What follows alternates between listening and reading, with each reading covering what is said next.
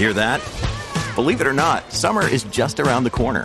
Luckily, Armorall, America's most trusted auto appearance brand, has what your car needs to get that perfect summer shine. Plus, now through May 31st, we'll give you $5 for every 20 you spend on Armorall products. That means car wash pods, protectant, tire shine, you name it. Find out how to get your $5 rebate at armorall.com. Armorall, less work, more clean. Terms apply.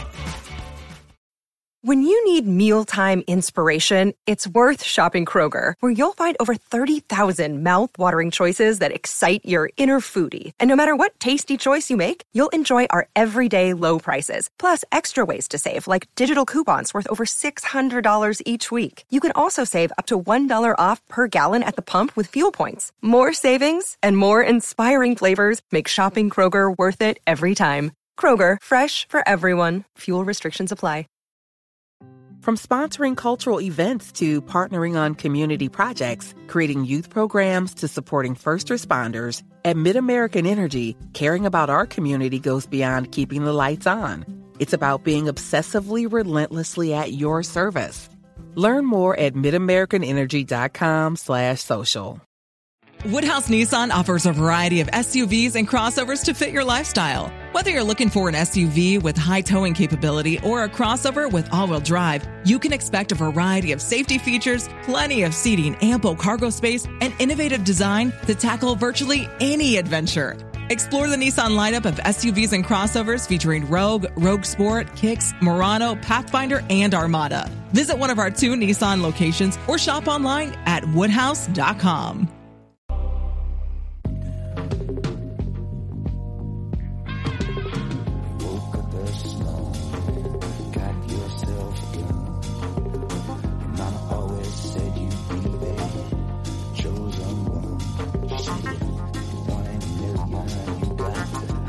Hola a todos y bienvenidos a Top, el programa de fuera de series en el que hablamos de ficción televisiva en forma de ranking. El tema de hoy son series cortas recientes, pero como veréis a continuación es un epígrafe que ha causado disparidad de criterio entre nosotros. Pero antes de, antes de entrar en eso, procede presentar a quienes vamos a hablar hoy. Yo soy Álvaro Nieva y hoy me acompañan mis dos compañías de Watchlist, Aloña Fernández Larechi, ¿qué tal? Hola, ¿qué tal? Y Maricho Lazábal, ¿cómo estás? Bien, bien. Vengo a decir que tu definición de recientes es demasiado estricta, pero bueno, es igual, ahora lo comentamos. Sí, porque para empezar, bueno, vamos a comentarle a, a nuestros oyentes cómo hemos decidido hacer esto. A mí yo, yo pensé, dije, bueno, un, tema chulo para los top pueden ser series cortas recientes que como una recomendación que a la gente siempre le suele gustar para ver con qué se ponen ahora que viene el veranito y tal. Se lo comenté a Maricho y me dijo, ay, sí, yo también lo tenía en mente. Lo que no sabíamos era que recientes es una palabra, bueno, un poco ambigua y que en mi mente significaba pues los últimos meses, último año, últimos dos años.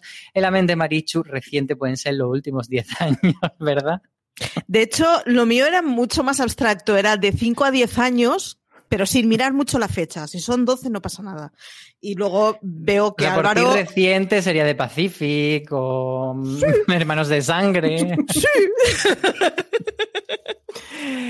Entonces, bueno, hemos intentado un poco afinar un poco el criterio para no volvernos locos y lo hemos cerrado como a un espacio de los últimos dos, tres años y, luego series cortas también es algo ambiguo.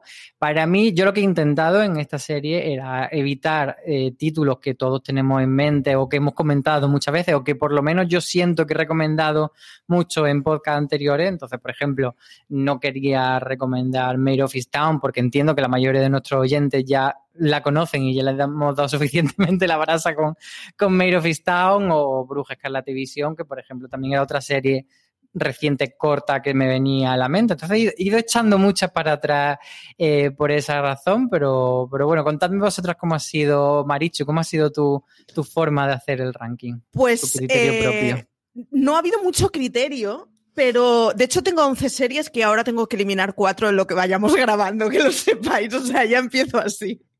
Um, pero sí que he cogido, o sea, sí que, por ejemplo, eh, las dos series que has mencionado no las he puesto pensando que las pondrías tú.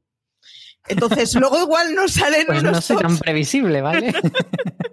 luego igual nos salen unos tops muy extraños, porque claro, si yo ya he descartado cosas pensando, va, estarán seguro, ya os digo que como bolas extras eh, podéis poner estas dos mismas que hemos dicho, eh, porque creo que las dos habría que verlas, pero efectivamente son series que ya conoce todo el mundo. Así que el- la única condición que me he puesto es que no salieran siete de True Crime. Porque me he puesto a listar y era como, vale, ya es 25 de gente que muere en la primera escena. Eh, ¿Ahora qué hacemos?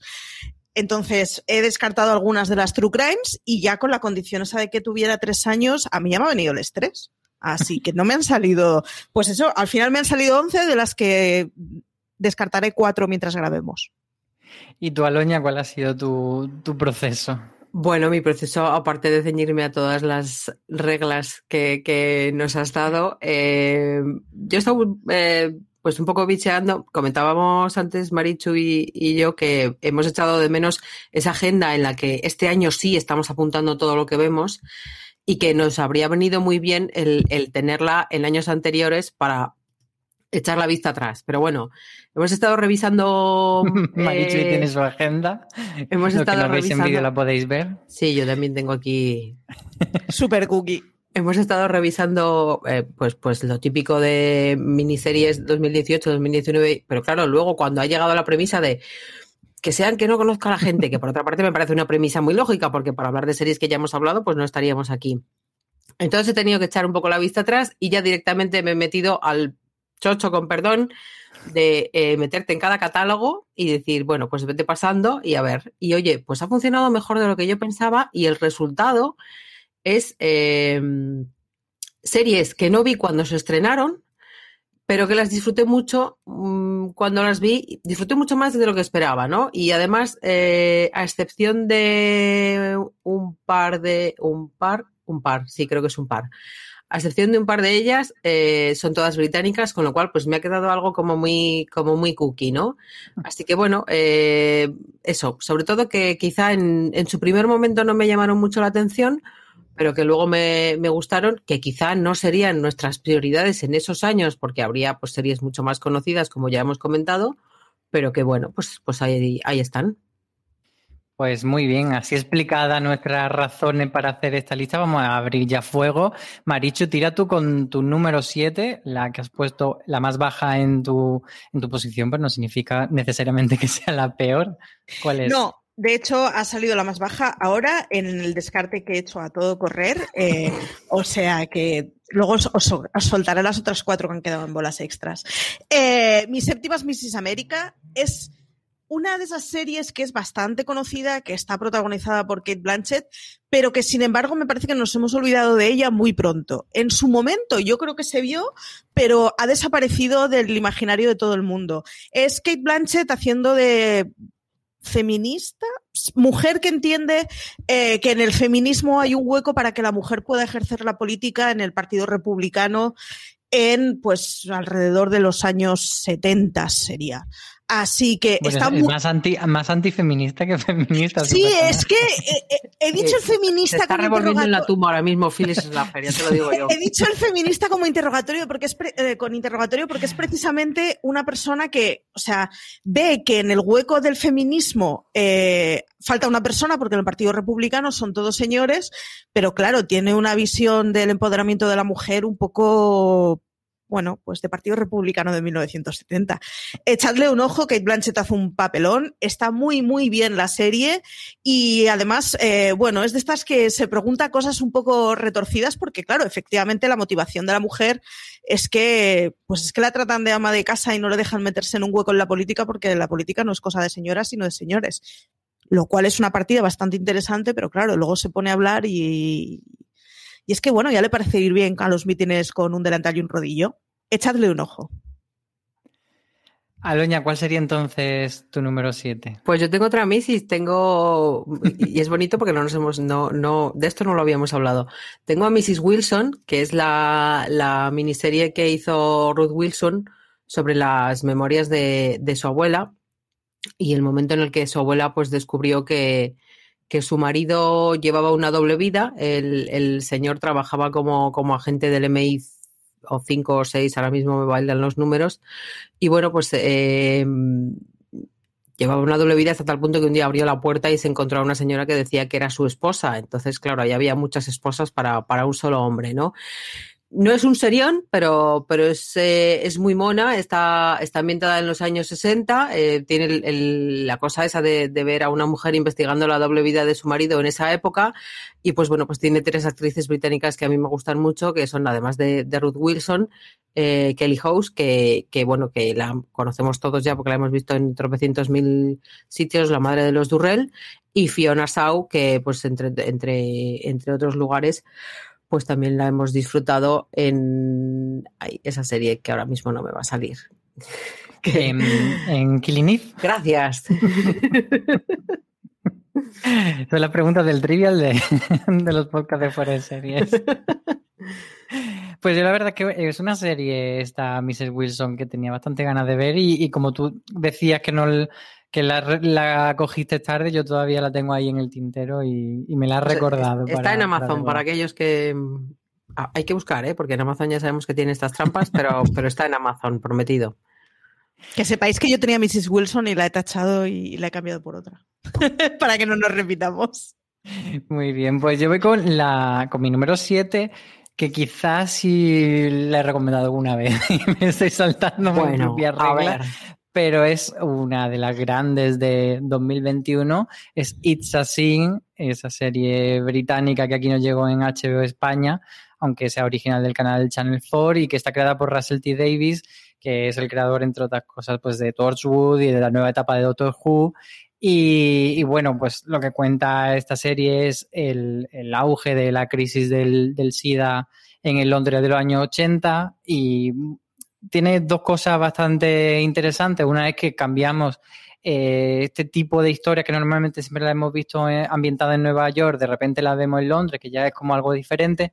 Pero por otro lado, a nivel de tono está muy bien conseguida porque nos presenta una serie de personajes, todo ello adorable, encantadores, es muy bonita de ver, es muy adorable y, y, te hace sentir pues dentro de esa familia de amigos, esa familia encontrada eh, que conforman los protagonistas para luego darte una serie de mazazos. Eso, iba a decir, emocionales. O sea, como la casa de la pradera y luego resulta que, que sufres como, como, como, vamos. Como o sea, agarren un paquete de clines porque van a llorar ustedes. Exacto, es una serie muy, muy triste, pero muy bonita y muy edificante y que yo creo que, que del 2021 va a ser, va a estar en prácticamente todas las listas de lo mejor del año y en la lista que no esté quedará totalmente invalidada. Así que ahí está mi recomendación en el número 7. Eh, pasamos al 6, Marichu. Pues yo en el 6 tenía Mrs. Wilson, pero me ha ido muy bien porque había una que me había dejado fuera que me sabía muy mal, que es La Infamia. De La Infamia tenéis una, un programa hecho con Aloña. La Infamia es Three Girls en original. Eh, es una serie inglesa y habla de tres chavalas que viven en el extrarradio de una ciudad industrial. Al final son esos barrios satélite con muchísima inmigración que conocemos en casi todas las ciudades grandes europeas eh, en donde son tres chavalas que básicamente les falta un apoyo eh, en el entorno para sus horas libres. No tienen ningún tipo de control, no tienen ningún tipo de relleno de esas horas y, bueno, básicamente lo que hacen es hacerse amigas de señores mayores que eh, les compran alcohol a base de básicamente prostituirlas entre ellos y sus colegas. Es una cosa además de esas que cuando te pones a buscar, eh, hay varios estudios que han detectado que esa es una tendencia que está ocurriendo realmente en Reino Unido y es uno de esos temas que son uf, muy espeluznantes y que además está protagonizado por unas chavalas que hacen muy buen papel. En, en, particular, la prota es una chica a la que luego hemos visto en Traces, que se llama Molly Windsor. Traces me decepcionó un poco, pero, pero La Infamia me parece un serión. La tenéis en filming. Es muy cortita, no me acuerdo cuántos episodios era, pero tres. era realmente tres, ¿verdad? Sí. Vale, yo tenía la idea de que me los había ventilado en un día tonto, así que eso, darle una oportunidad. Es una tarde de sábado. No es una serie especialmente optimista, es una serie en la que además, aunque digamos el final es feliz, o sea, no acaba en super dramón, pero el proceso es muy jodido y es mucho más jodido cuando sabes que además está basado en hechos reales y que el tipo de preguntas que se hicieron en el juicio eh, se hicieron de verdad. Es un tipo de preguntas, para los que habéis visto, por ejemplo, en Evenka, es ese tipo de interrogatorios agresivos con el interrogado que dices, hostia, es la víctima, eh, un poquito de cuidado. Está muy bien por eso. Pues vamos en racha con las series felices y fresquitas para el verano. Aloña, ¿cuál es tu número 6? También tienes una... Bueno, yo no tengo, no, no, no es un dramón, eh, es un thriller. Es un thriller, con lo cual, pues bueno, pues es de esas cosas que te ves ahí, ahí de una sentada. Es una sentada larga porque son 12 capítulos. Vengo con The Capture, The Capture, eh, la captura, si lo hubiese introducido al español. Es una serie británica eh, que podemos encontrar en Amazon y, bueno, eh, está mejor en su principio que en su final, es innegable, pero bueno, esto tampoco es algo que no le pase a muchas series, es más, le pasa a, demasiadas. Y trata de, bueno, eh, es, cuenta la historia de, Sean Emery, que es un chico que, tras ser absuelto de un posible crimen de guerra en Afganistán, pues intenta rehacer su vida, pero sus planes cambian porque en una noche de celebración Em, se convierte en sospechoso de la desaparición de, su abogada y lo recogen las cámaras de seguridad que hay por las calles de Londres, ¿no? Entonces, pues eh, tendrá que, venir una detective para, aclarar eh, todo este caso. Y, bueno, es una, es una serie que sobre todo em, cuenta la historia a través de, o sea, quiere poner en, valor o no eh, el poder que tienen esas cámaras, el hecho de, estar tan vigilados. Londres es una de las ciudades del mundo que más cámaras de este tipo tienen y, bueno, eh, tiene sus trampitas, tienen cosas que parece que lo que no son, son hay aliados inesperados, hay, hay sorpresas conspiranoicas, hay un poco de todo, ¿no? Es un, es un mejunje así loco y, la verdad es que está muy bien. Eh, yo la verdad es que disfruté mucho de, los primeros capítulos. La protagonista es Holiday Granger, a la que hemos visto en, Strike o Cormoran Strike, dependiendo de quien lo, diga, y Callum Turner, al que, es un guapito, un guapito británico muy mono, al que veremos pronto en Masters of the Air en Apple TV. Como secundario está Ron Perlman, al que conocemos todos. Así que bueno, eh, yo la verdad es que, lo disfruté y sobre todo que, te engancha. Pues ahí queda esa recomendación. Yo en mi número 6 tengo una serie bastante reciente, que en realidad es una tercera temporada de una serie, pero que podemos entender como una propia miniserie, hablo de Master of None y esa tercera temporada que funciona como ser independiente. ¿Por qué estáis haciendo como que no? Porque ya empezamos con los mencionado dos y ya te has saltado tus propias reglas. O sea, me parece flipante que te pases toda la mañana poniendo reglitas y, en dos que has mencionado te has saltado las reglas. Pero, voy, ¿qué es este tongo? ¿Pero qué es este tongo? voy a explicar por qué pongo esta temporada. Son solo cinco episodios y considero que Master of None, Momentos de Amor, está muy infravalorada. Eh, que todo el mundo habló de Master of None. Pero para eso teníamos un top series infravaloradas. O sea, que... Me pido poner Murder One, que aunque sea de hace mucho tiempo, el tema está muy vigente. Joder. Venga, dale, anda, dale. A ver, vamos con ello. Master of None, eh, pues todos conocemos que la serie de Aziz Ansari sobre deconstruir la comedia romántica tuvo dos temporadas y esta tercera temporada, un poco motivado por una controversia que tuvo a nivel imagen Aziz Ansari, pues se decidió también por razones creativas, poner el foco sobre Denise, que era un personaje secundario que había tenido un episodio muy importante, que fue el de Acción de Gracias en la segunda temporada, y explorar pues la relación de ella con otra mujer, que es Alicia, y también se le da a este personaje mucho espacio, entonces a lo largo de esos cinco episodios se cuentan pues esos momentos de amor, es lo que nos dice el subtítulo, eh, como es una relación más centrada en la época de, que va de los 30 a los 40, porque las dos primeras temporadas de Master of None eran un poco más de los 20 a los 30, y, me parece muy interesante esa exploración que hace de las relaciones y de lo que esperamos de las relaciones, de lo que esperamos de la vida, que luego la vida no nos lo da. Y, creo que está muy, muy, muy infravalorada y que mucha gente eh, que vio Master of None no se ha puesto con, con esta temporada. Entonces no sé por qué, Aloña, ¿por qué no me dejas hablar de esto? No, no, que como no te voy a dejar si eres tú el que presenta? Tú hablas de quien, de quieras, pero has hecho unas reglas y, y, has hecho otras cosas. No pasa nada, te vamos a querer igual. Yo soy una de esas personas que vio Master of None y que no se ha acercado todavía a, Es que además es que me da pereza porque el título ya es moñas y... mm, Me pasa lo mismo. De corazón. En fin. ¿Qué corazón ni qué?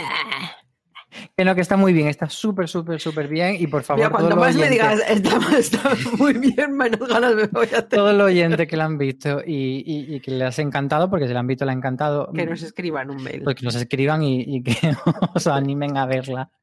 Vamos con el número 5, Marichu. Deciros que el número uno de Álvaro va a ser el último episodio de Los Serrano, porque como no, concentra no, no, toda la historia en un sueño, se puede considerar miniserie. Bueno, mi número, mi He número de decir, he de decir que aunque incluyese toda Master of None, seguiría siendo una serie corta, porque son pocos Sí, episodios claro. muy cortos de duración. Sí, sí. Co- comparado con Neighbors, es una, es una, es una serie corta. Bueno, en fin, mi número 5 es un poco tramposito porque me Ah. quedan dos. Bueno, oye, tengo bola, tengo bola. Yo creo que deberíamos quedan de tener un timbre. Cada vez que vayamos a decir tramposito que suene el timbre, a ver cuántas veces suena el timbre. un Vale. juego de beber, ¿no? Sí, sí, algo así. Bueno, el caso es que mi número 5 es Belgravia. Es una miniserie, lo que pasa que es una miniserie a la que me quedan dos episodios, pero es que me da igual. Es la miniserie perfecta para aquellos que queréis hacer una entrada en una serie de tacitas, pero os da pereza poneros con series largas. Es una serie de muy pocos episodios, es una adaptación de una novela, tenéis un razones para ver, es una adaptación de una novela de Julian Fellows que además está editada en castellano, o sea que si queréis le, podéis dar primero a la novela y luego a la serie. La tenéis en Movistar, es una serie victoriana y eso, gente con vestidos chulos y tacitas, porque además tacitas literalmente, porque uno de los leitmotivs de la serie es la inclusión del té de las cinco en, en las ceremonias burguesas de Londres. Así que Belgravia, dale una oportunidad. Es una serie muy molona, las ropas son flipantes y hay una protagonista que se llama Lady María que tiene los bucles más geométricamente perfectos del universo y ya solo por eso vale la pena. Pues muy buena recomendación, sin ninguna trampa. La tenéis, por cierto, en Movistar Plus, que ha sido uno de los estrenos importantes de Movistar para esta temporada. Aloña, tu número 5. Eh, mm, si estuviésemos más cerca, Marichu, ahora mismo iba y te abrazaba. eh, es bonito. Porque yo no he puesto Belgravia porque me imaginaba que la pondrías, pero ahora mismo tengo una serie de tacitas, con lo cual, pues ahí estamos. Yo me he quedado con Sanditon, que podemos encontrar en Filmin. Y, y bueno, eh, igual es menos eh, vistosa o menos lujosa que, que Belgravia. está, está ambientada en, en la costa británica, en un pueblo de pescadores que, bueno, pues se prepara para la construcción de un gran balneario, ¿no? Y, y allí se dirige la familia del arquitecto que lo va a construir, pero tiene un accidente con su carro y entonces, pues bueno, eh, a socorrerles acude eh, Charlotte Haywood, que es una joven que tiene poco menos que una docena de hermanos y es una chica pues de origen muy humilde, pues con una vida muy normal en su granja con sus padres.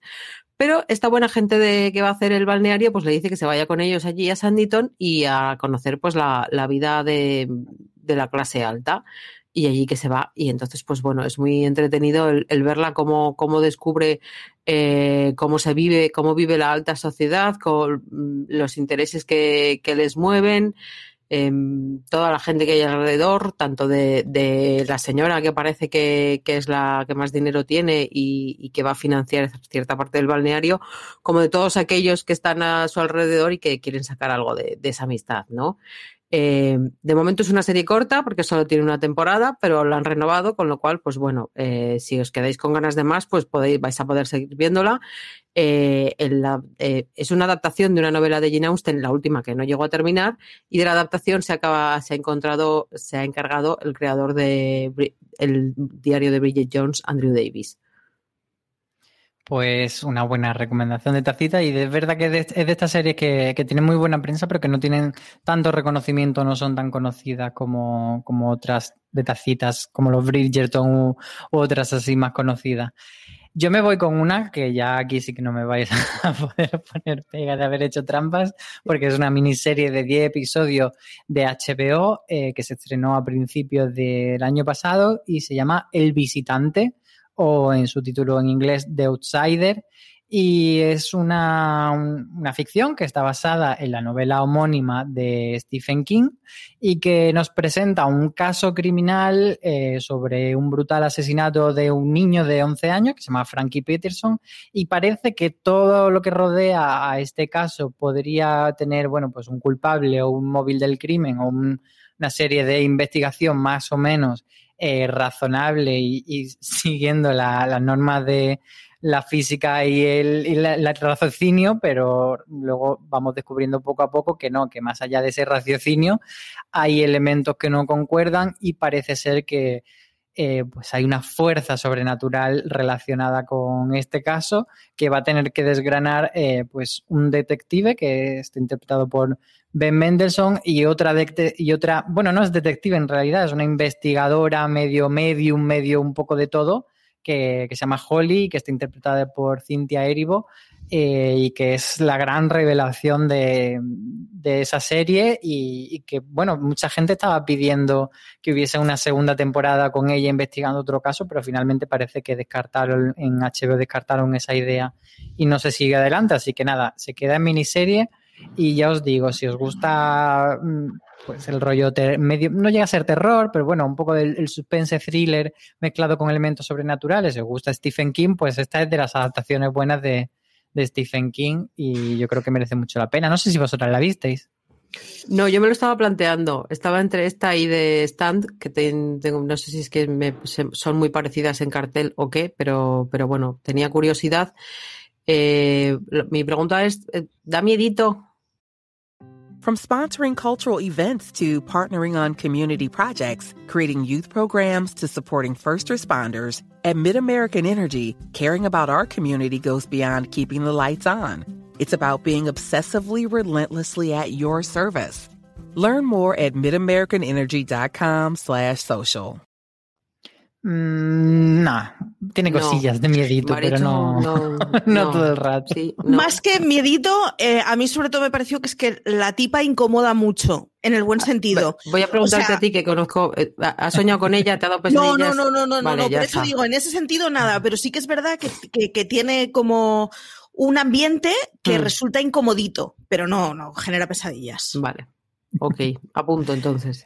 Pues ahí queda. Vamos con el número 4, Maricho. Yo me acabo de dar cuenta de que yo lo que he hecho ha sido una serie buena, una serie mala. O sea, una serie alegre, una serie triste. A ver, pero no mala de mala calidad. No, no, no, no. no. a ver, qué tristeza nos trae ahora. Las siete que he cogido son exquisitas. Pero la triste que cojo es 22 de julio. 22 de julio es una serie que tenéis, es que claro, es que es, muy dura. es una serie que tenéis en filming eh, que va sobre los atentados de 2011 de Utoya, en Noruega. Mm, igual si os digo eso no os acordáis, pero si os hablo del atentado, si es que fue básicamente un extremista cristiano que se metió en una isla en la que estaban haciendo un grupo de, formación de chavales con, pues, pues, alrededor de temas, ahora no me acuerdo si eran alrededor de temas cristianos o era alrededor de temas políticos, pero era el rollo de un grupo de chavales jóvenes que estaban haciendo algo de activismo joven y básicamente se metió un pirado armado hasta los dientes y se dedicó a exterminar a todos los chavales que tenía delante. Es un atentado real. Eh, la serie es ficción, no es un documental, pero sí que está muy ligada a los hechos reales. No es inspirada, sino que está muy, muy basada. Eh, es, es terrible, o sea, el primer episodio es terrible y te deja machacadísimo. Pero es una serie muy buena para explicar el propio atentado y sobre todo para explicar toda esa gente que empieza a trabajar una vez han ocurrido las cosas. Y es toda esa gente de la que nos olvidamos cuando ocurren unas, una de estas cosas, ¿no? Y son, pues, pues alguien tuvo que identificar esos cuerpos, pero hubo un cuerpo sanitario que tuvo que, trabajar un montón de tiempo, etcétera. Y es eh, una, un argumentario a favor del estado de bienestar increíble y de los servicios públicos increíble. Y eso no tiene que ver mucho con el atentado y sí con, el aire que han decidido darle a la serie. Así que es durilla, son, si no me acuerdo mal, eran cuatro episodios, pero es muy entretenida dentro de la dureza que tiene y está muy, muy, muy bien hecha. La tenéis en Filming, por cierto. Pues pasamos a tu siguiente propuesta, Loña. Esto es precioso porque si nos hubiésemos propuesto no nos habría salido Yo también tengo una serie noruega, pero en este Pero no es caso la misma. no, no es la misma y podríamos decir con todo el respeto que es un poquito más alegre o por lo menos más... eh, sí, sí, más es- seguro. menos ya era difícil, también es verdad. Eh, yo voy con Before Gainers o Los Visitantes, que está en, en HBO y la verdad es que a mí me sorprendió y me gustó muchísimo. Me parece que es una propuesta muy, muy original y bueno, pues eh, trata de, de gente que de diferentes periodos de tiempo, de la edad de piedra, de la edad de los vikingos y del siglo XIX, que aparecen en el Oslo del presente. Y allí, pues, un, hay detectives que, que investigan casos y entre esos casos, pues, hay problemas con, con esta gente que ha viajado en el tiempo, ¿no? Eh, tampoco quiero contar mucho porque yo creo que es muy gracioso el, el- o simpático el ir descubriendo pues, pues esa fusión temporal, ¿no? En la que eh, la gente convive, gente de, de todas las épocas, con sus vestimentas, con sus eh, bicicletas extrañas, con, con sus con su forma de, de- vivir, que son diferentes, pero que bueno, que son, que todos ellos se encuentran en la misma ciudad y eh, el problema es que los que vienen de, de otras épocas temporales, pues eh, son tratados como refugiados. Entonces, no es eh, a, partir de una historia que parece una marcianada, en realidad, pues eh, cuenta algo que creo que, que es muy procedente y muy interesante en la, en la época en la que vivimos, ¿no? O sea que es como Eh, Ragnarok, pero siendo una serie buena, ¿no? Eh, no he visto, no he visto Ragnarok, pero puede ser. Es que la premisa he pensado, coño, como Ragnarok, pero sin costra. Ah, pues mira, pues, pues entonces No, se copiaron Ragna- entre ellos. Ragnarok no va exactamente de eso, ¿eh? pero es que me, me- me ha hecho muchísima gracia el rollo eso de noruego recuperar a los dioses antiguos, pero traerlos al mundo contemporáneo y tal. Sí, pero- eh, bueno, no, son- pero en decente. no, son, no son dioses en sí mismos, son personas, o sea, eh, eh, pero bueno, eso son, es muy llamativo porque eh, el- la pareja protagonista de detectives está formado por, por una mujer del eh, que era vikinga y, y por, y por un detective eh, de la actualidad, ¿no? Si no me acuerdo mal. Entonces, pues bueno, la verdad es que eh, eso es, es original, es sorprendente y, y además pues creo que, toca temas de actualidad y además está la cuestión policial, así que creo que tiene un, un- un poco de todo y la verdad es que, que yo creo que, que es muy disfrutable. Pues llego yo a mi número 4 con mucho miedo realmente porque... Madre no sé mía, que tú habrá mismo tienes miedo. Yo os voy a explicar por qué. Es una serie que tiene tres temporadas, pero muy cortas. Bueno, me voy a meter contigo porque yo tengo, confieso que tengo una de tres temporadas. Dale. Vale, ok. Mis deberes Eh, se los comió el perro, señor y, profesor. y- y realmente eh, yo tengo la percepción de que es una serie por- corta porque cada temporada, solo he visto por ahora las dos primeras, la, la tercera la han estrenado muy, muy recientemente. Y, y las dos primeras temporadas las he visto las dos en, en un día cada una. Dios, qué es, intriga, ¿qué es esto? Es Vamos, dale. Jurassic World Campamento Cretácico, esta serie de animación que, que, claro, te tienen que gustar los dinosaurios para disfrutarla, pero que yo cuando la anunciaron y cuando vi los trailers me parecía que iba a ser una cosa cutronga, una cosa como producto de producto B dentro de la franquicia y la verdad es que me enganchó bastante. Es cierto que lo- los muñecos de los chavales son así, ese tipo de animación por ordenador, un poco falsita, como si fuese la serie estas de Barbie en 3D y esas cosas, pero los dinosaurios están súper bien hechos y es una gozada verlo. Y luego una serie que, a pesar de ser una serie, pues sobre todo hecha para, para niños que les gustan los dinosaurios, niños que les gusta la franquicia y está enfocada claramente más, pues eso, a un perfil eh, de niño o de adolescente, eh, al final consigue bastante la serie mm, jugar con la tensión y tener unos cliffhanger chulos eh, al final de los episodios que hace que te enganche y que por eso sea una serie corta, porque como son episodios de media hora y, y te dan esos cliffhangers, pues te la acabas viendo de una tacada. Así que no sé si, si con 26 episodios me, lo- me daréis permiso, pero ahí, ahí va mi Espero que sí, porque yo tengo otros 26 por ahí. O sea, me pues parece eso. todo tan mal. Jurassic Tres, World tres temporadas, solo he visto dos, o sea, en fin. Pero no la, pasemos o sea, no así. la he visto por falta de tiempo, pero vamos, probablemente en este fin de semana caiga porque estoy ver. deseando verla. Como si no la has visto porque no has querido, tío. Te vengo a recomendar algo que no he visto. No, no, no, he visto las dos primeras, oye. no sé qué le hemos dado a Maricho hoy, pero está hoy hecha una, una hooligan. Venga, vamos con tu número 3. Mi número 3 es una de esas que, en fin, en la categoría marichuense de lo que consideramos unas series alegres.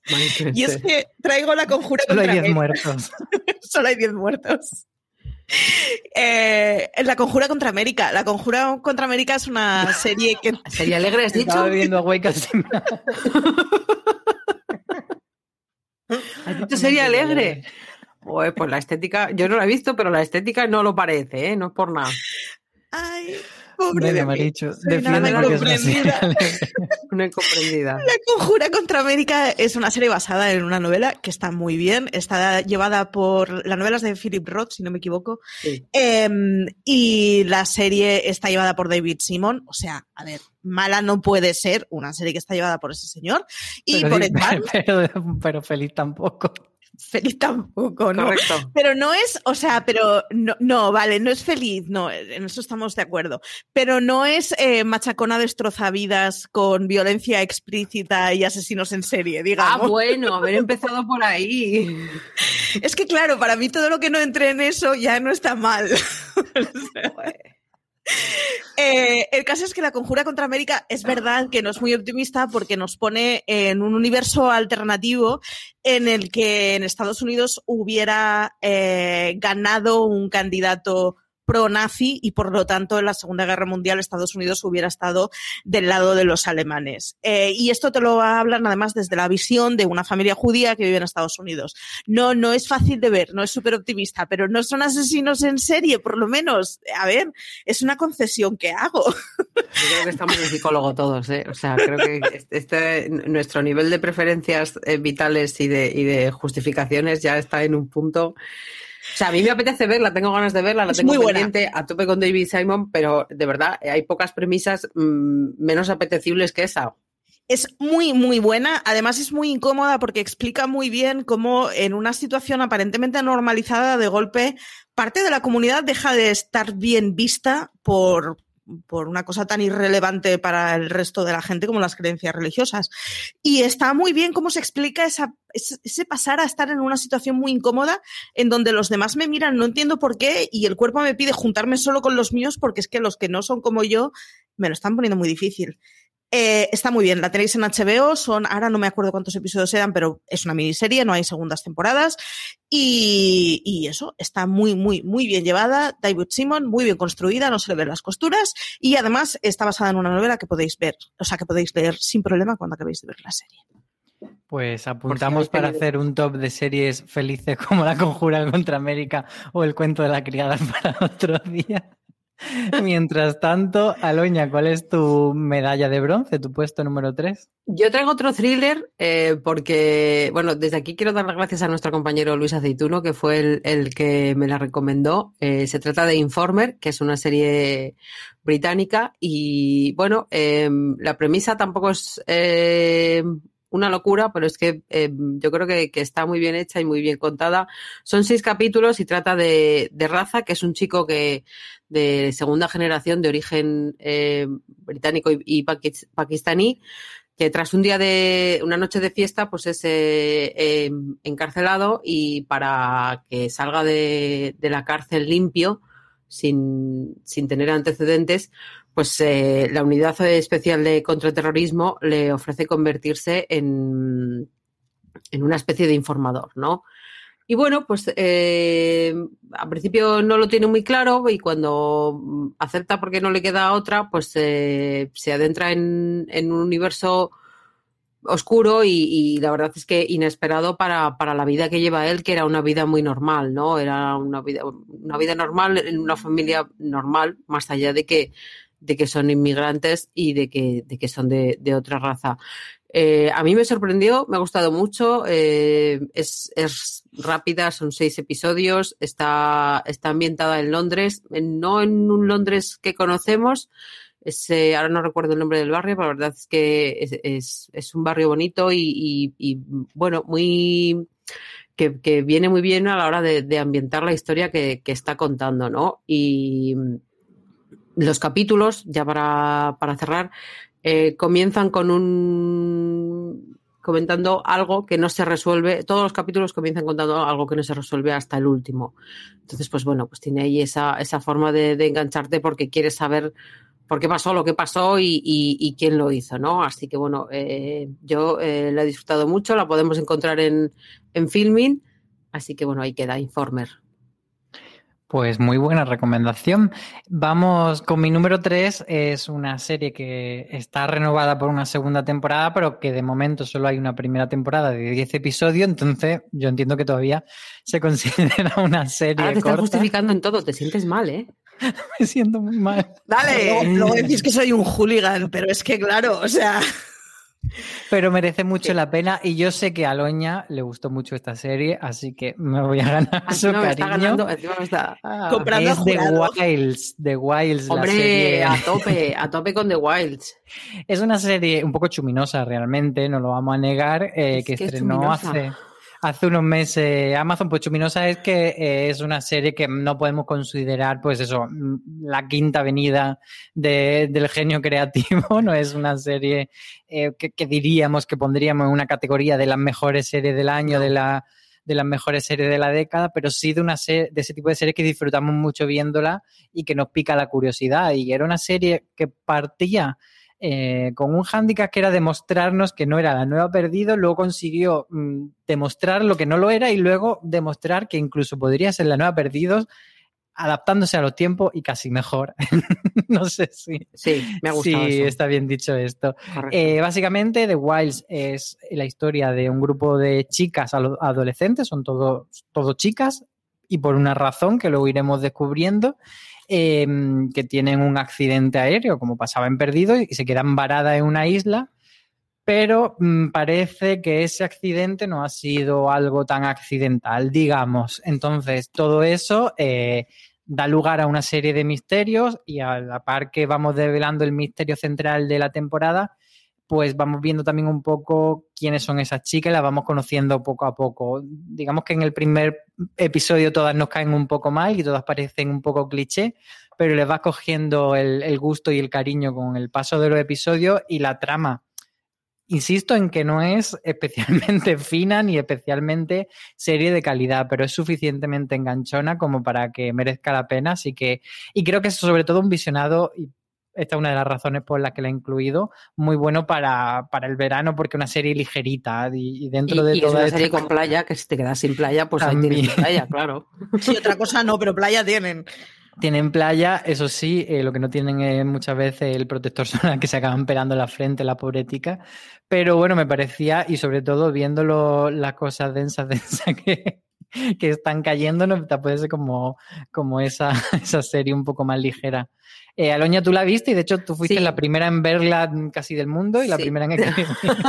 Hombre, tanto como del mundo, no sé, pero sí que, sí que fue como, oye, pues mira, a mí esto me está, me está gustando. Eh, la verdad es que le disfruté mucho, luego conseguí que se enganchara también Marichu y, y bueno, pues eh, tengo miedo por una segunda temporada, no te voy a engañar, también tengo mucha, mucha curiosidad porque hay muchas cosas por resolver, pero sí que es cierto que, que bueno, eh, mm, vamos a dejarlo en que se adapta a, a lo que de- había que buscar, que era una serie breve eh, y además, pues lo bueno que tiene es eso, que, que apetece ver porque es algo fresco, es algo que te engancha, es algo que, que, bueno, pues eso, a ellas las puedes odiar, pero luego las vas a querer y, y las vas a querer a todas. Y yo vivo en eso de mm, quiero que vuelva, pero no sé si quiero que vuelva porque las segundas temporadas de estas historias pueden no salir bien, Son peligrosas. pero quién sabe dónde vamos a acabar.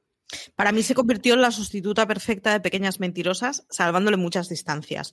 Pero es una serie con adolescentes que son muy de revista en muchas cosas, con intrigas, con giros imposibles y además es una de esas series en donde ya llega un momento que coges las palomitas y dices, es que me da igual, o sea, voy a aceptar cualquier giro que me den. Todo me parece bien. Sí, a mí por eso no me da miedo una segunda temporada, porque si pudimos aguantar con pequeñas mentirosas a partir de las no sé cuántas temporadas que ya perdieron todo el norte y ahí aguanté, pues yo voy con The Wilds a lo que me den. Pero decir que esta pierde mucho menos el norte, porque... Hombre, claro, a ver, es que la referencia de pequeñas mentirosas echa muchísimo a la gente para atrás y no llega a esa no cota entiendo, de locura. No se entiendo, en serio. No, no llega a esa cota de locura, ni a esa cota de trampa, ni a esa cota de... Pero tiene el rollito ese de unas adolescentes imposibles, de estas señoras, porque son tan independientes, tienen la vida tan hecha, tienen unos caracteres tan distintos entre ellas. Mola mucho. Pues Marichu, ya que estás tú hablando, mantén la palabra porque te toca decir tu número dos. Mi número dos toca de las truculentas y es que es una de las mejores series que vi el año pasado. No sé dónde estaba en mi top de series del año, pero espero que estuviera muy arriba. Y es que hablo de Des. Des es una serie muy, muy, muy buena que tenéis en Start Play, protagonizada por David Tennant y Daniel Mais. David Tennant no necesita presentación y Daniel Mais es ese señor al que vimos en la segunda temporada, si no me equivoco, de Line of Duty, que es un actorazo del copón.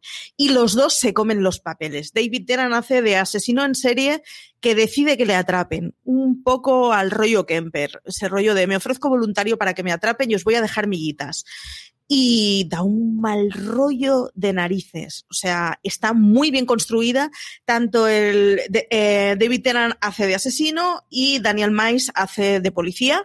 Ambos bordan sus personajes. Es una serie que en realidad casi todo lo que ocurre con Chicha eh, lo estamos viendo en, muy poquitos espacios, en una sala de confesiones y en el jardín del tío, poquito más.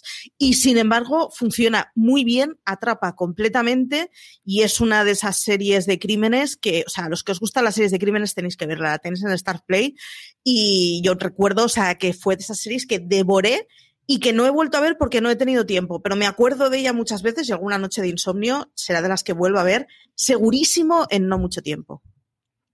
Pensaba que iba a decir que en Noche de Insomnio te acuerdas de ella, en plan te imaginabas con, con la, tapa, la, manta tapadita, recordando al asesino en serie. A ver si así te duerme como quien cuenta ovejas. Me ha parecido muy entrañable, la verdad. Voy a pensar en cosas felices. Número dos, Aloña. Pues yo eh, me voy al, lado contrario eh, y traigo uno de mis lugares felices de, de 2020. Yo que no, no, había visto los Durrell, ahora la, la, cosa no he terminado, pero está solucionado. Eh, no había visto los Durrell y sin embargo tuve la suerte de, encontrarme con, con, su sustituta o con la que muchos ofrecen como sustituta si has acabado con, con esa maravillosa familia, que es todas las criaturas grandes y pequeñas. Eh, está en filming. Yo la verdad es que eh, la disfruté mucho. Es, es, una serie cookie. Es, no, no es un serión, no, no, no va a estar en ni estuvo, o bueno, si lo estuvo lo desconozco, en, listas de las grandes series de, del año, pero sí que creo que eh, podría estar en la lista de las series necesarias, ¿no? Porque pues es lo típico de, de una serie mm, con gente muy amable, con, con preocupaciones eh, que no son de vida o muerte y, con, con, muy buen rollo, ¿no? Está ambientada en, en, York, en Yorkshire y, y, bueno, pues sigue la, la vida de, de, un veterinario que llega a un pueblo y bueno, pues es un pueblo pequeñito y entonces pues, pues pasan cosas de pueblo, ¿no? Pues que si la vaca pare o no pare y los problemas que tendría el granjero si una cosa pasa o no pasa. Eh, pues hay todo tipo de animales, hay todo tipo de, de vecinos, eh, es una comunidad muy curiosa. Y, y, bueno, pues la verdad es que para todos aquellos que estén buscando pues un, lugar tranquilo, algo que, que les deje con una sonrisa en la boca, yo desde que, desde que vi todas las criaturas grandes y pequeñas, por muy marciano que, que, sea su título, la recomiendo siempre porque la verdad es que está muy bien. Pues mi número dos es una recomendación que para mí es, eh, bueno, voy a empezar diciendo que es la más, la más, la menos reciente de mi lista y es de 2018, pero España creo recordar que llegó un poco más tarde, así que no es tan lejana en el tiempo, pero sí que la, la que Dale, carajo. es A Very English Scandal o Un escándalo muy inglés, una miniserie de tres episodios eh, realizada por la BBC, que si no recuerdo mal, aquí está, o por lo menos se emitió en Amazon Prime Video. Y es una, está basado en, hechos reales, y, pero es que es una serie muy buena porque consigue eh, aunar una parte bastante mm, pues estrambótica, casi friki, casi cómica e hilarante, que es a lo que nos lleva mentalmente ese título de un escándalo muy inglés, pero luego tiene momentos realmente dramáticos y que te dejan destrozado. El guion es también de Russell T. Davis, eh, que lo mencionaba antes por It's a Sin y está dirigida por Stephen Frears. Y, y, bueno, pues lo que viene a contar un escándalo muy, muy inglés es la historia de Jeremy Thorpe, que era un político de finales de la década de los 60 que tenía un idilio con un chico más joven que él. Esto en principio no era problema porque se acababa de despenalizar la homosexualidad en el Reino Unido, pero claro, si eras un político prometedor, el líder más joven de, del Partido Liberal que ha habido nunca y que tu nombre suena como, como posible presidente de, del Reino Unido, pues sí que empieza a ser un problema. Entonces, eh, Norman Scott, que era su amante, eh, pues como que le, intenta tirar un, poco el pulso para que siga en contacto con él, para que se haga un poco cargo de él y acaba siendo pues podríamos decir, un grano en el culo para este político que está intentando eh, tener esa carrera meteórica en, política y, y, entonces acaba intentando eh, asesinarlo para callarlo. Como digo, pues eso eh, tiene esta parte medio cómica, medio trágica, pero más allá de, de, todo lo que viene a ser la representación de los hechos, creo que consigue ir muy bien al centro de los personajes, a ver cuáles son eh, sus miedos, sus dramas reales, eh, y tiene una pareja protagonista increíble. Se llevó un montón de premios, incluido el Emmy Ben Whishaw, que está en uno de los papeles de su vida, como este, este excéntrico Norman Scott, pero a mí me parece que incluso mejor está todavía Hugh Grant, que es quien interpreta a Jeremy Thorpe, y, es que tiene una, interpretación portentosa y realmente llegas a descubrir y a entender el drama de esta persona que en manos de otro pues habría quedado en el retrato de un potencial asesino simplemente y no de un ser humano que se ve realmente acorralado y que sufre mucho más de lo que parece. Así que ahí queda mi escándalo muy inglés. No Hay segunda si... temporada con Claire Foy y con Paul Bettany y de hecho esta semana o la semana pasada se filtraron o se publicaron las primeras imágenes de la grabación de Claire Foy vestida. Confirmo que está en Amazon. Está en Amazon y, y, eso, como dice Maricho, habrá una segunda temporada, pero con otra historia.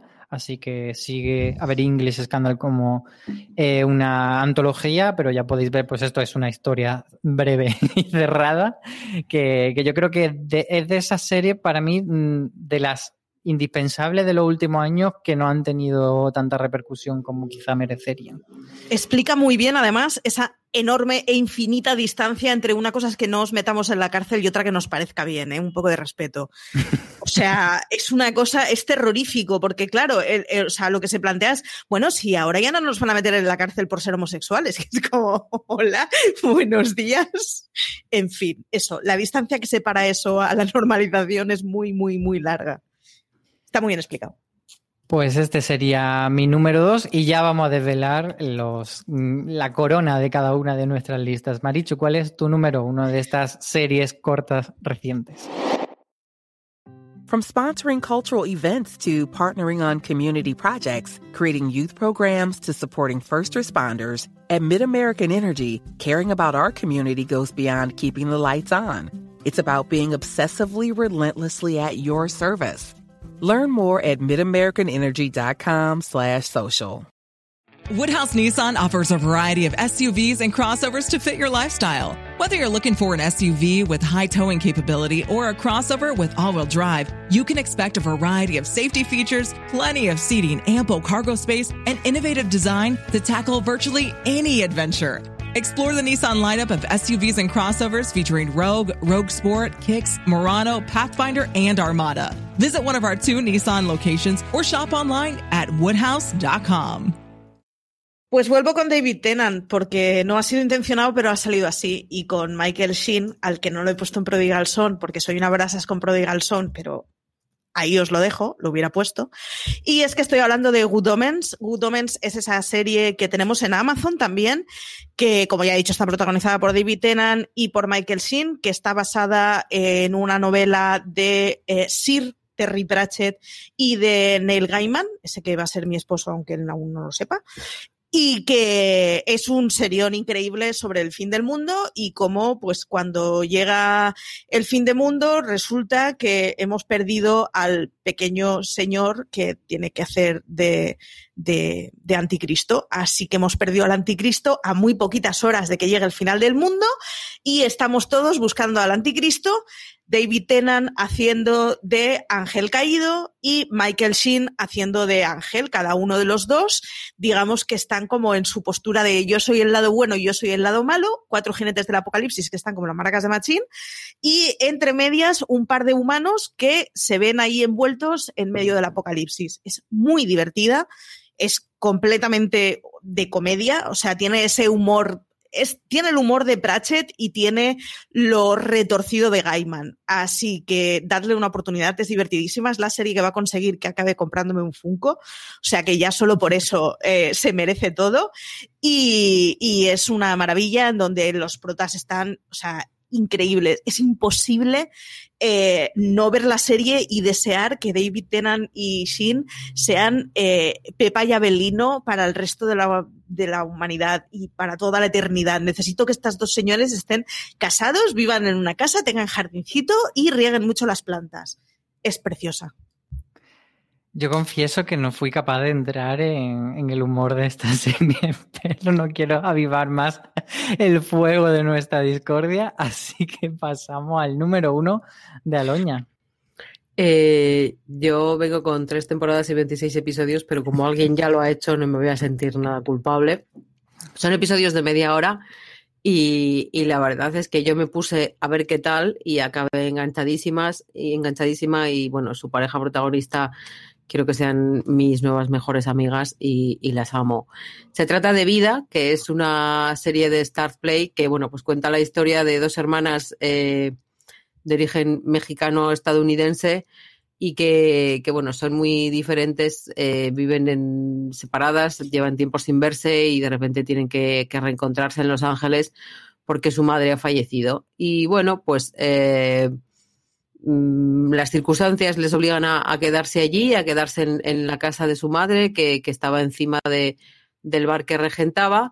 Y bueno, pues poco a poco van conociendo cosas que, que tienen que ver con, con, el pasado de ambas, con el pasado de su madre y, con, muchas de sus vivencias. A mí la verdad es que me pareció una, una serie entrañable. No lo, no calificaría de comedia, es más bien una dramedia, es un, un, poco híbrido y también habla, por ejemplo, de, la, gentrifica, de la gentrificación de la comunidad latina, de, de, de la identidad. Eh, es muy divertida. Eh, las dos tienen eh, un carácter pues, pues muy diferente, pero, pero muy que, que, te puede gustar, ¿no? Porque una tiene mucha mala leche, pero, pero bueno, tiene su corazoncito y la otra pues es muy entrañable y, y, la verdad es que es muy querible. La entrañable y querible es Melissa Barrera, a la que muy pronto vamos a ver en una de las películas más esperadas de los últimos años, literalmente, que es In the Hates, eh, este musical que, que, se va a estrenar próximamente. Entonces, pues bueno, pues si queréis decir, yo a esta chica ya la conocía, pues, pues os podéis ver vida, que la verdad es que a mí me gustó mucho, me dio mucha pena que se me acabara. Y pues bueno, como comentaba en mis premisas al principio, eh, me sorprendió y, y, la disfruté mucho. Pues ahí queda esa recomendación de vida. Y yo en el número uno eh, voy a solucionar un, un, agravio enorme que hemos tenido en este podcast, que es eh, ignorar la afición española. Así que me voy con Perdida, una serie de Antena 3 que se estrenó en enero del año pasado, que pasó por la parrilla del canal un poco sin pena ni gloria, pero que luego cuando se subió al carro de Netflix sí que ha tenido como cierto, un poco más de recorrido, pero aún así tengo yo la sensación de que es una en cierto modo una desconocida dentro de las grandes series de los últimos años españolas y como digo, me parece que, es bastante reivindicable, una serie que tiene una única temporada de 11 episodios en la que eh, se despliega un thriller en el que al final de esos 11 episodios se resuelven todas las preguntas que, que plantea y bueno, la, el título ya nos da un poco la pista de por dónde va y ya sabéis que yo no soy muy de, de series de niñas muertas y series de niñas perdidas y secuestradas, pero en este caso sí que me, me, gustó porque no va exactamente o no es solamente una, una serie de una niña secuestrada, Es cierto que el, gran drama que tiene el personaje protagonista, que es Antonio, interpretado por Daniel Grau, es que eh, secuestraron hace 10 años a, su hija y quiere encontrarla y por eso eh, bueno, le conocemos en, el aeropuerto, eh, metiéndose, intentando pasar droga en el aeropuerto de camino desde Colombia a España y le pillan. Mm, luego descubriremos que a lo mejor no lo han pillado así como así, sino que él quería que le pillasen porque lo que quiere es meterse en la cárcel de en una cárcel colombiana, en una de las más famosas y peligrosas que se llama La Brecha, pues para investigar un poco Yo creo que deberías ir parando. Y ya está, ahí me iba a quedar. Ahí me iba a quedar. Entonces al final. No, no, no, no, porque esto es premisa, ¿no? Yo no lo he visto. Yo sí, lo he visto. yo creo que esto es premisa. Entonces ahí, ahí, me quedo. Ahí, Pero bueno, decir que es un thrill bastante interesante y que nos va llevando por camino que quizás no esperábamos, tiene buenas interpretaciones, está creada, por cierto, por Nacho López y tiene uno de los detalles que a mí me gusta mucho y es que una de las actrices es Ana María Orozco, eh, conocida por todos por protagonizar Betty la Fea y aquí la tenemos como Milena, que es un personaje que la verdad es que a mí me gustó mucho. Entonces, esta perdida es mi última recomendación. Eh, yo quiero eh, apoyar esta recomendación. Es más, eh, se me ha olvidado toda la mañana que me has dado y todas las trampas que has hecho en las recomendaciones solo por acordarte de perdida. Y quiero decirle a la gente que no se dejen llevar por la premisa, que la premisa da mucha pereza, que, oh Dios mío, una niña perdida, secuestrada, whatever. No. Asómense ustedes ahí, a, ese lugar que ha dejado Álvaro también planteado y, bueno, pues a ver si con un poco de suerte les pasa como a mí, que me puse con vamos a probar esto y creo que de una sentada me vi la mitad y de una segunda sentada me acabé de ver la otra mitad, porque además es que es muy, es muy, oh Dios mío, a dónde vamos, quiero saber más. Así que yo apoyo esa moción. Y bueno, ya hemos acabado nuestros top, pero muy rápidamente vamos a hacer un repaso de las cosas que se nos han quedado en el tintero. Marichu, ¿cuáles serían tus bolas extra? Libertad para Prodigal Son, Sacaréis a Chernobyl de mis frías y muertas manos, me da igual que deba ser conocida por todos, en honor a CJ Debs y eh, una española, el último show, tenéis que verla, y Anorthodox, una serie muy regular. La primera mitad es maravillosa, la segunda mitad es bastante inaguantable. ¿Y tú, Aloña? Eh, yo me voy a quedar con, dos. Una es Counterpart, que está protagonizada por J.K. Simmons y Olivia Williams. Y bueno, pues para mí yo creo que es una de las series de ciencia ficción eh, que mejor han construido su universo, más entretenidas, más curiosas. Así que yo animo a todo el mundo porque la verdad es que es, es vas a descubrir algo, algo muy interesante y muy chulo.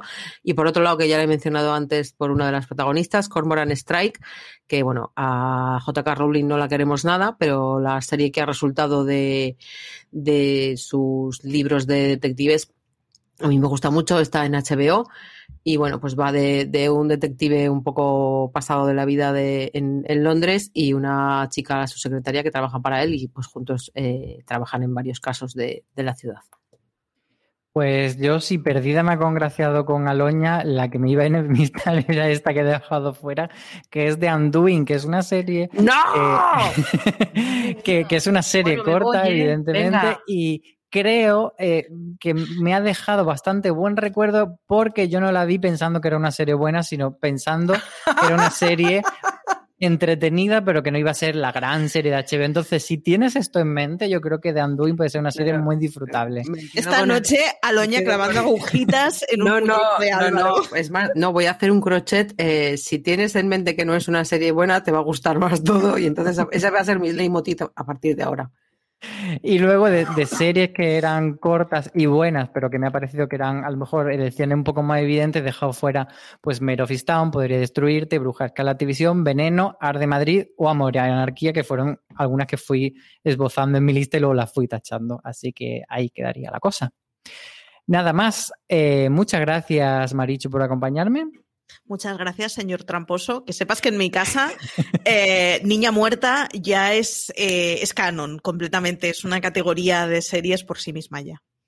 Pues habrá que hacer en algún momento un top de niñas muertas.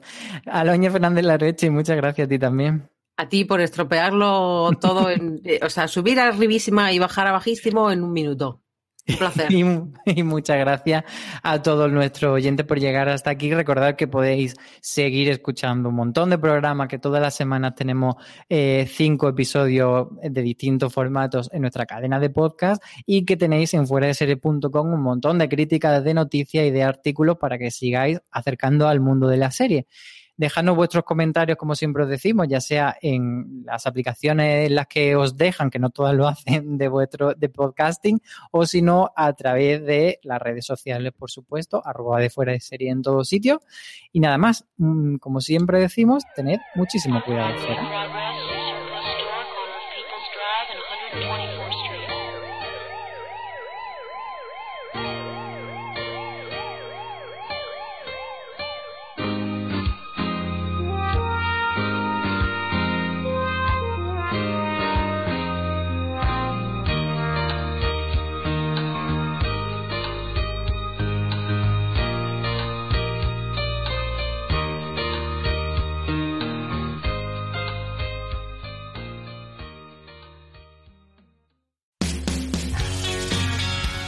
BP vuelve a tener grandes noticias para todos los conductores.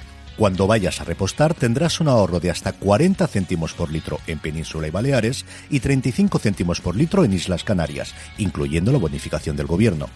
Cada vez que visites una estación BP en la península y Baleares, puedes ahorrar y disfrutar de todas las ventajas que ofrecen en su programa Mi BP. Y si lo haces desde Canarias, podrás disfrutarlas a través del plan Dino BP. Así que ya sabéis, BP nos lo pone fácil para ahorrar al máximo estés donde estés. Hazte con su tarjeta en sus estaciones de servicio y si quieres consultar más información, puedes hacerlo en mibp.es y plandinobp.es.